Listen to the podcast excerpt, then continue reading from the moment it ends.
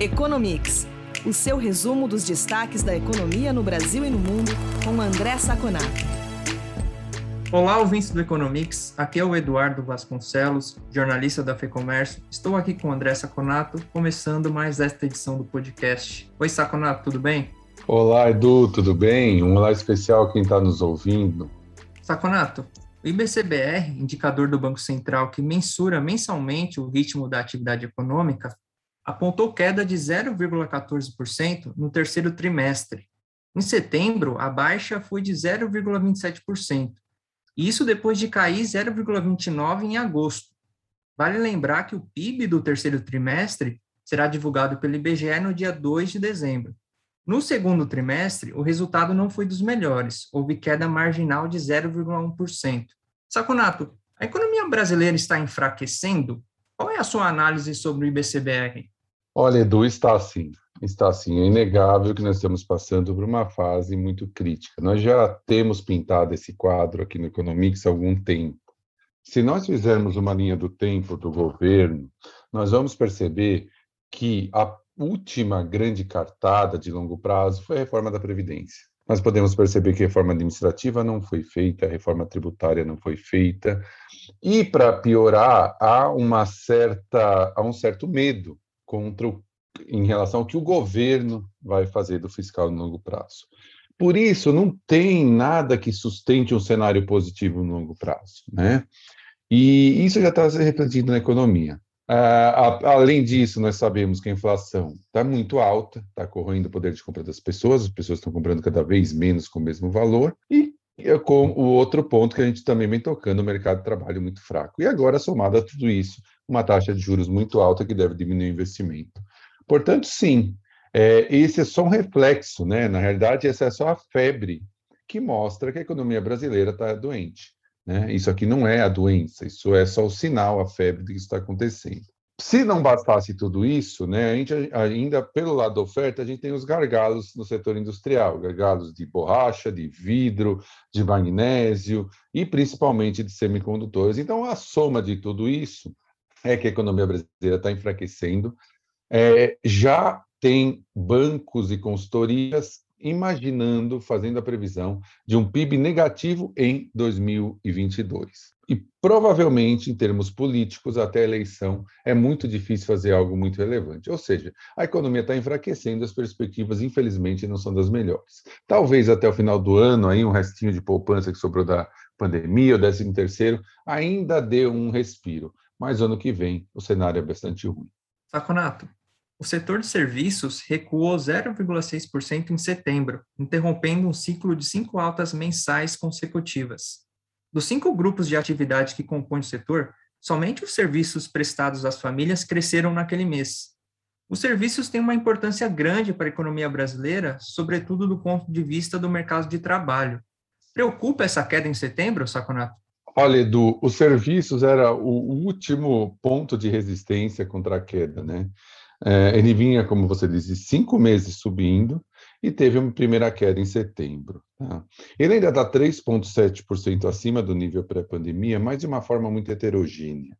Né? Você tem, por exemplo, nesse dado de setembro, transporte que caiu 1,9%, porque o, setor, o aumento das passagens do setor aéreo só em um mês foi de 28,8%. Ou seja, é, você tem quedas ainda maiores que a média, porque alguns outros ainda seguram, como você disse, que são serviços prestados à família, que são, por exemplo, alojamento e alimentação, né, restaurantes, que as pessoas começam a voltar com a melhoria dos índices sanitários, né? Mas tem um dado interessante aqui nessa parte de serviços, que foi a parte de serviços financeiros, que teve uma queda substantiva. O que aconteceu foi o seguinte: com a baixa dos juros, né, as pessoas começaram a procurar, lá atrás, há um ano atrás, as pessoas começaram a procurar investimentos alternativos. E para isso, você precisa de um de alguma pessoa que te dê um norte, né, de algum agente autônomo ou de um banco.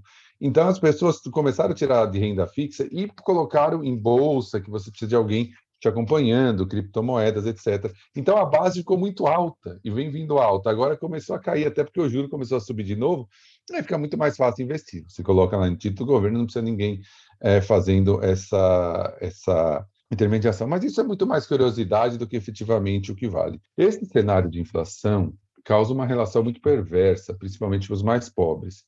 As pessoas têm que alocar uma renda muito alta para os itens mais básicos, como consumo de alimentos, como educação e saúde. sobra muito pouco principalmente para serviços, restaurantes, viagens, etc.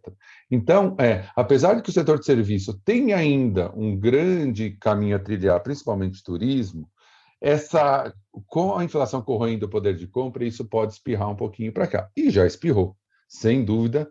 Se eu tivesse que escolher um vilão para esse número negativo, é a inflação. Como não há uma tendência de o um mercado de trabalho melhorar e da inflação diminuir até o final do ano e no ano que vem, Fora alguns soluços de Natal, Ano Novo, eu acho que os números devem continuar vindo, no mínimo, estáveis ou até negativos. Saconato, nos Estados Unidos, as vendas no varejo superaram as expectativas e cresceram 1,7% em outubro. Foi o melhor resultado do comércio em sete meses.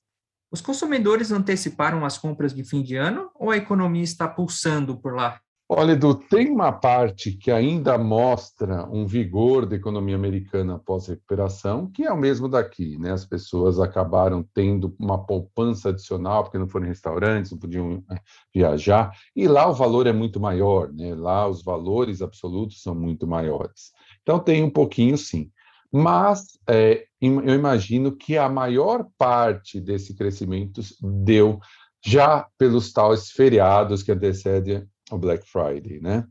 Para a gente ter uma ideia, né, o, a vendas do varejo cresceu 1,7, como você disse, mas produtos ligados a esse tipo de promoção, por exemplo, eletrodoméstico, subiu 3,8%. Setor ligado à construção civil, 2,8%. Também tem muito desse tipo, dessa estrutura né, criada de Black Friday. E mesmo veículos, que tem uma demanda reprimida e começou a, aumentar um pouquinho a produção, né, diminuir um pouquinho das restrições de oferta, cresceu 1,8%. Mas restaurantes, zero, foi praticamente estável, e roupas que têm menos ligadas a, a Black Friday caíram 0,7%.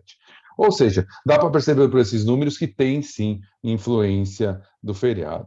Né? Mas ainda o mercado de trabalho nos Estados Unidos é bem melhor que o Brasil. Ainda sobraram alguns pagamentos do governo naqueles pacotes de ajuda pós-pandemia, né?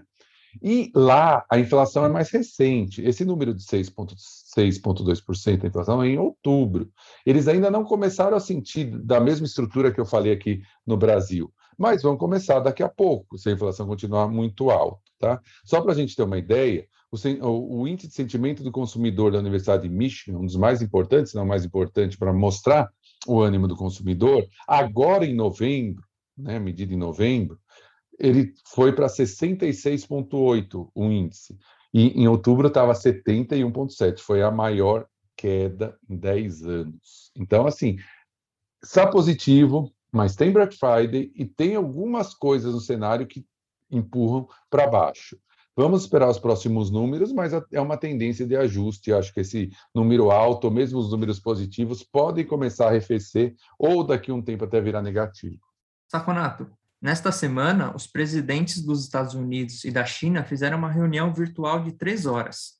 A tensão entre as duas potências aumentou sensivelmente nos últimos anos em razão de disputas comerciais, tecnológicas e divergências sobre preservação do meio ambiente, direitos humanos e temas de soberania nacional. A conversa entre Joe Biden e Xi Jinping serviu para reduzir a tensão entre as nações? O que você destaca desse encontro?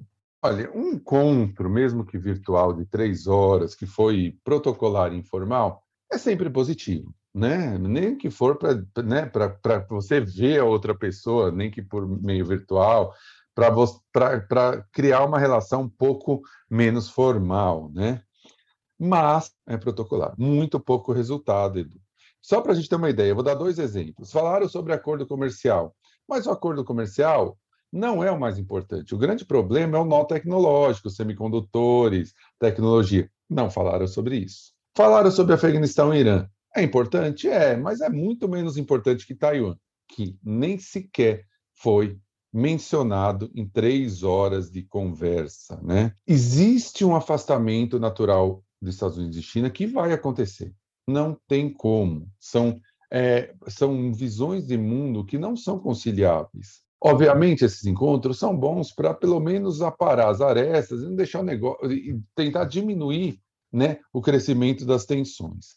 A China vê Estados Unidos como uma potência em decadência. Os Estados Unidos veem a China como um, uma ditadura insustentável. Então, na realidade, esses encontros são mais protocolares, como eu disse anteriormente. É, vai acontecer o afastamento, vai continuar essa guerra comercial. O importante é que, pelo menos, não passe para uma guerra fria como a gente tinha entre Estados Unidos e Rússia, até né, com perigo do confronto bélico, como a gente vê no Mar do Sul da China. Então, para isso, talvez é importante. Para resultado prático, muito pouca importância.